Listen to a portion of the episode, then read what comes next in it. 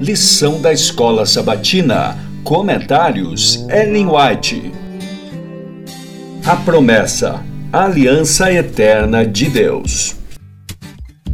Lição 2: Os princípios fundamentais da aliança. Quinta, 8 de abril. A nova aliança. Jeremias 31, dos versos 31 a 33. Sob o novo concerto, as condições pelas quais se alcança a vida eterna são as mesmas que sob o antigo.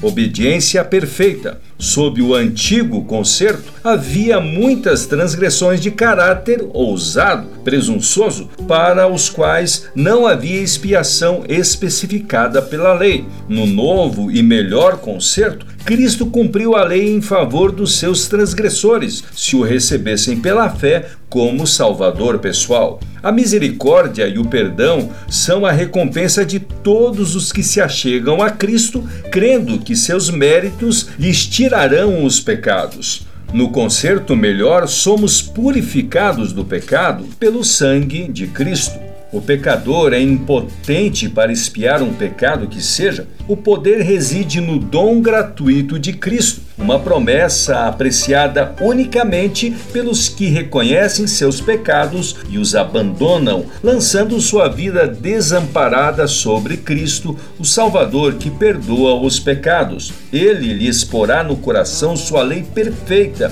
que é santa, justa e boa. Romanos 7,12. A lei da própria natureza de Deus. Para conhecê-lo, página 299.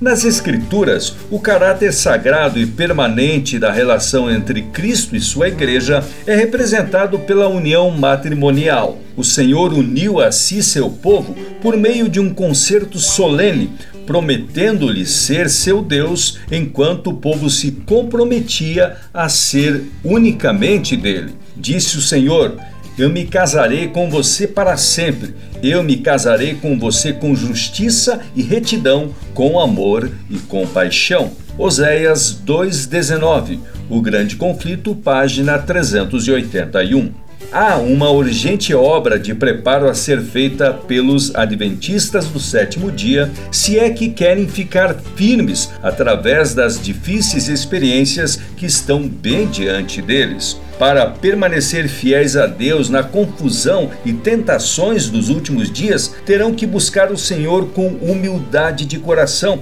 pedindo sabedoria para resistir aos enganos do inimigo. Sempre devemos ter em mente o solene pensamento da breve volta do Senhor e, em vista disso, reconhecer a obra individual que deve ser feita. Mediante o auxílio do Espírito Santo, devemos resistir às naturais inclinações e tendências ao mal e eliminar de nossa vida todo elemento não cristão.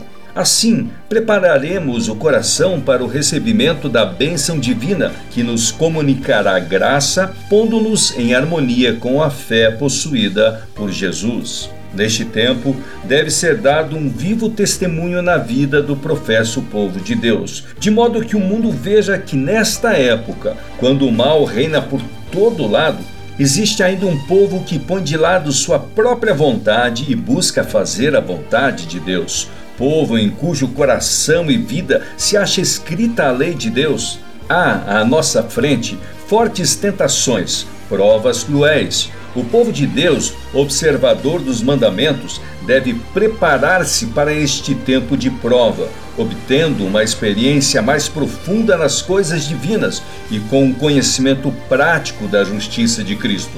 Não só aos descrentes, mas também aos membros da igreja são dirigidas as palavras: Buscai ao Senhor enquanto se pode achar, invocai-o enquanto está perto.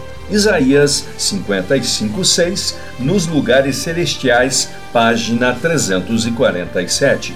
Estudo adicional para sexta-feira, 9 de abril. Leia o livro Minha Consagração Hoje, capítulo Nada Falhou, página 337. Leia também Patriarcas e Profetas, Abraão em Canaã, das páginas 132 a 145.